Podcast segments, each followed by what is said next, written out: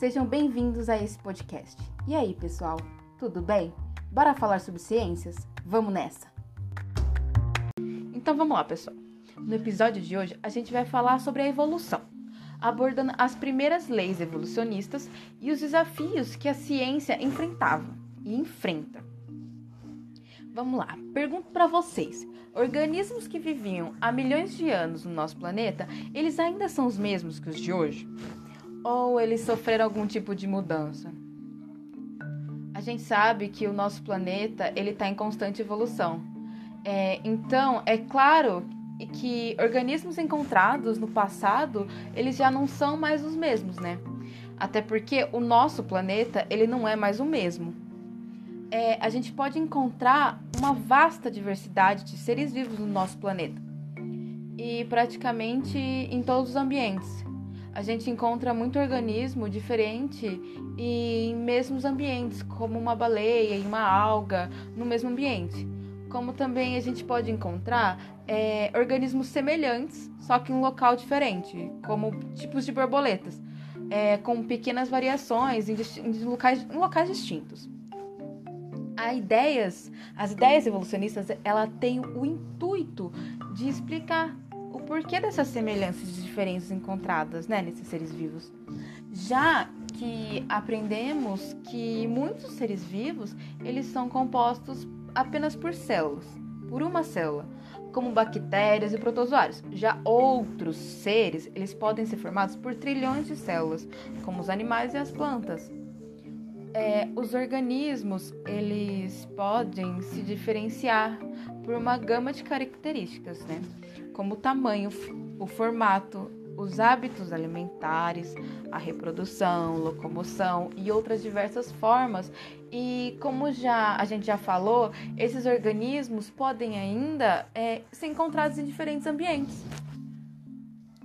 Vamos exemplificar para ficar mais fácil. Uma cobra e um rato, eles são diferentes, certo? Tanto no hábito de vida quanto na aparência.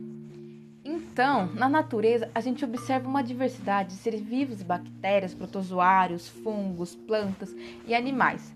Mas a questão que a gente tem que, saber, tem que entender é como todos esses seres eles teriam se originado. Ah, é, ao longo desse tempo, período histórico, é, diversos pesquisadores eles tentam, tentaram achar uma resposta para essa questão. Então vamos lá. Bora conhecer um pouco desses pesquisadores e de suas ideias.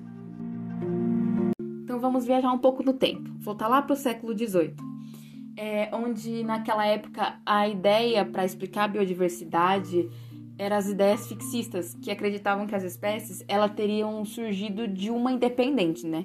E que elas permaneceriam com as mesmas características, só que essa, essa teoria, ela não considerava que as espécies elas podiam sofrer algum tipo de modificação, uma transformação. Um dos, um dos pesquisadores que acreditava nessa ideia era o Linneu, não aquele da grande família que todo mundo conhece. Esse é o mais importante ainda. Ele é o pai da taxonomia moderna. Foi ele o responsável por agrupar as espécies em categorias hierárquicas que a gente já viu no sétimo ano reino, filo, divisão, classe, ordem, família, gênero e espécie.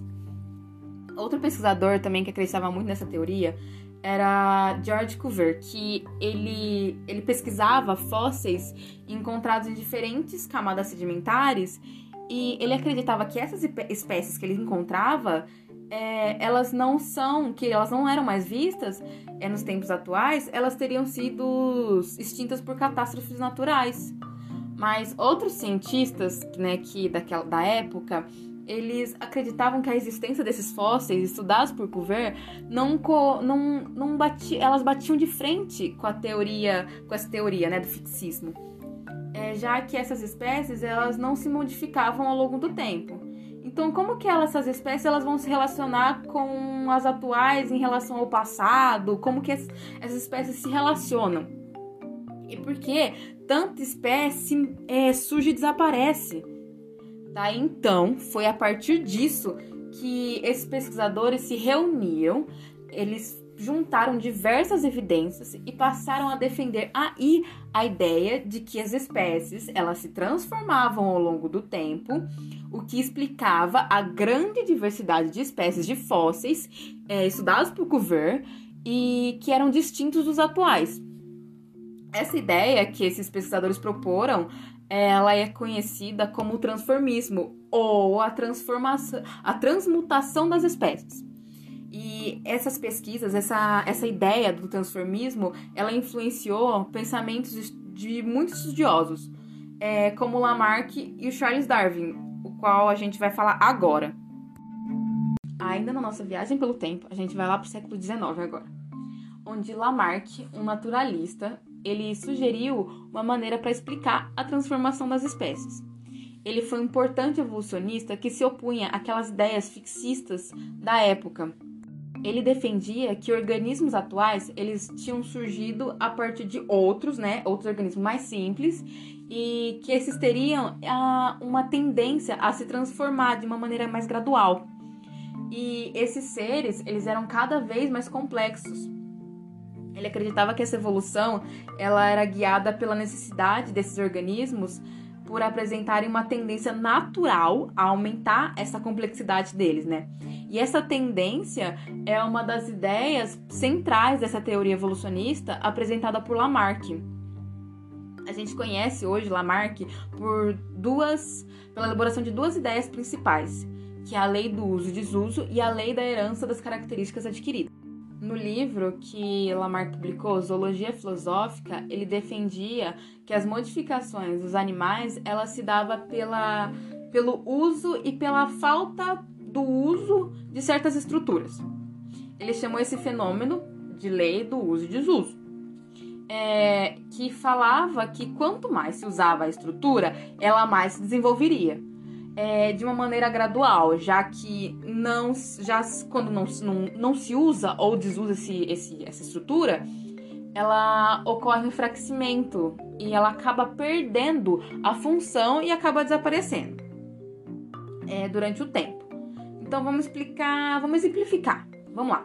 Um tamanduá, ele teria se desenvolvido, ele teria desenvolvido uma língua com uma, com uma resposta às suas necessidades alimentares. Ele utiliza aquela língua para capturar os insetos e se alimentar. Já seus dentes, eles teriam desaparecido com o tempo pela falta do uso, já que ele utilizava a língua como modo de captura. É, hoje em dia, a gente já sabe que essa lei ela é parcialmente verdade, já que o ambiente só é, altera as características dos organismos, né, em certo limite. E esse limite, ele é, ele se determina pela constituição genética. Por exemplo, um cachorro que é bem alimentado, que ele pode crescer mais, e quando ele é, ele é comparado a um sub, sub, subdesnutrido. É, mas um cão de porte pequeno, por exemplo, mesmo que dê alimentos, vacinas, cuide bem desse animal, ele não vai crescer ao ponto de chegar ao tamanho de cães maiores, porque essa não é a genética desse, desse animal. A lei da herança das características adquiridas, né, descritas por Lamarck também, ela apresentava que as modificações ocorrem em um organismo e vai apresentar e vai ser preservada nas gerações seguintes. Vamos lá as características adquiridas pelo uso ou desuso de certas estruturas, ela influencia, que são influenciadas pelo ambiente, elas seriam passadas para os seus descendentes por meio de uma da, da reprodução, né?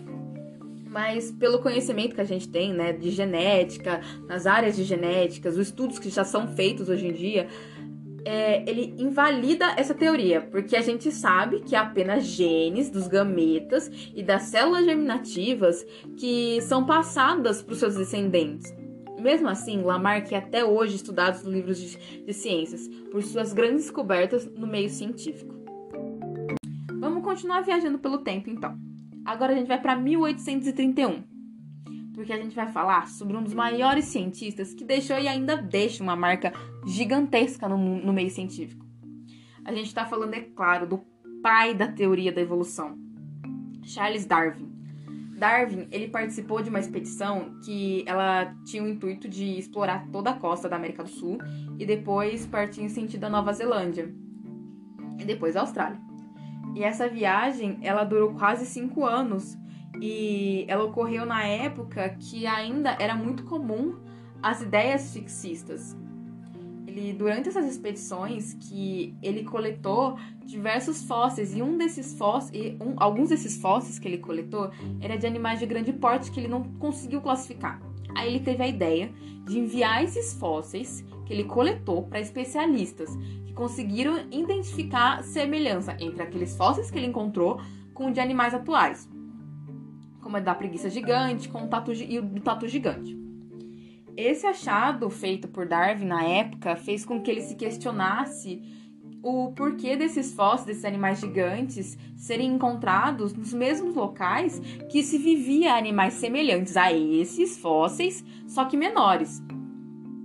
Foi aí que Darwin ele concluiu com o tempo é, que a resposta para essa questão ela era a transformação das espécies a partir de um ancestral comum entre esses, entre esses animais, né? Então Darwin passou ainda pelas ilhas de Galápagos durante essas expedições que ele fez e desenvolveu diversos estudos no local. Após ele voltar dessas viagens que ele fez, ele continuou suas pesquisas e através dessas pesquisas ele tentava responder as questões que ele, ele gerou através dessas, observações dele, né? Então, ele começou a suspeitar que esses mecanismos evolutivos, de um certo modo, ele se assemelhava com a seleção artificial, que é um processo, né, que o ser humano ele seleciona uma espécie, tanto de animal, vegetal, com determinada característica para a reprodução. Foi assim através desse processo, desses processos artificiais que surgiram as diversas raças de cães, vacas, cavalos e essa gama de variedade que a gente tem de frutas e vegetais. Darwin ele buscava tentar entender como esse processo de seleção podia ocorrer numa, na, na, na natureza sem a interferência humana. Ao ler um, um livro de Thomas Malthus, ele sobre a população de é, é Darwin, ele pôde ter uma ideia para responder essa questão que ele havia desenvolvido, havia catucando na cabeça dele. Então, nesse livro Matos, ele dizia que a população ela tem uma tendência para o crescimento de uma maneira exponencial. É, com isso, a taxa ela vai aumentar com o passar, com o passar do tempo. Vamos exemplificar um pouco para poder conseguir entender. É, em uma população que inicialmente a gente teria, ela seria formada por um indivíduo. No instante seguinte, a população dobraria para dois indivíduos. No próximo, no próximo, ele dobraria novamente para quatro indivíduos. E assim ocorreria sucessivamente. Já em relação aos recursos disponíveis é, para o sustento desses indivíduos, como ali, os alimentos disponíveis no local, esses recursos eles cresceriam de um modo mais lento. Como por exemplo, é, em um momento, inici, em um momento inicial assim, a gente ia ter uma quantidade de recursos. Em outro instante, a gente teria duas quantidades. Em outro, três. Em outro, quatro, cinco, seis e assim sucessivamente também. Com isso, é, o crescimento é, mais rápido da população em relação ao aumento de recurso resultaria na escassez desses recursos, que são tão necessários para a sobrevivência desses seres vivos. Foi aí que Darwin, ele sabendo que ele, ele soube então aí que os recursos eram limitados e que ele pôde concluir então que nem todo organismo que nasce ele consegue sobreviver e se reproduzir. Então, assim, é, indivíduos com oportunidades, que tinham oportunidades melhores para sobreviver, eles seriam aqueles que tivessem características mais apropriadas para conseguir recursos e enfrentar condições é, desfavoráveis naquele local que ele viveria. Esse indivíduo, então, ele tem a probabilidade bem maior de sobreviver e se reproduzir, deixar, deixando assim seus descendentes. É, assim, é, com, com isso, as características favoráveis né, seriam preservadas e as desfavoráveis eliminadas. É, foi aí então que ele difundiu a seleção natural. Foi aí que Darwin falou a seleção natural. E segundo ele, pela seleção natural apresentar uma lentidão, né, ao longo dessas gerações, essas espécies elas, elas poderiam se diferenciar e tra acabar transformando uma, e se adaptando ao meio ambiente. Essas adaptações elas facilitariam a sobrevivência para a reprodução dos indivíduos e em determinado ambiente. Geral já sabe o quão importante é estudar e entender a evolução, né? Então eu espero muito ter ajudado vocês e que vocês continuem dispersando a sabedoria e o conhecimento que vocês adquiriram. Vejo vocês no próximo episódio. Qualquer dúvida, entre em contato comigo. Tchau!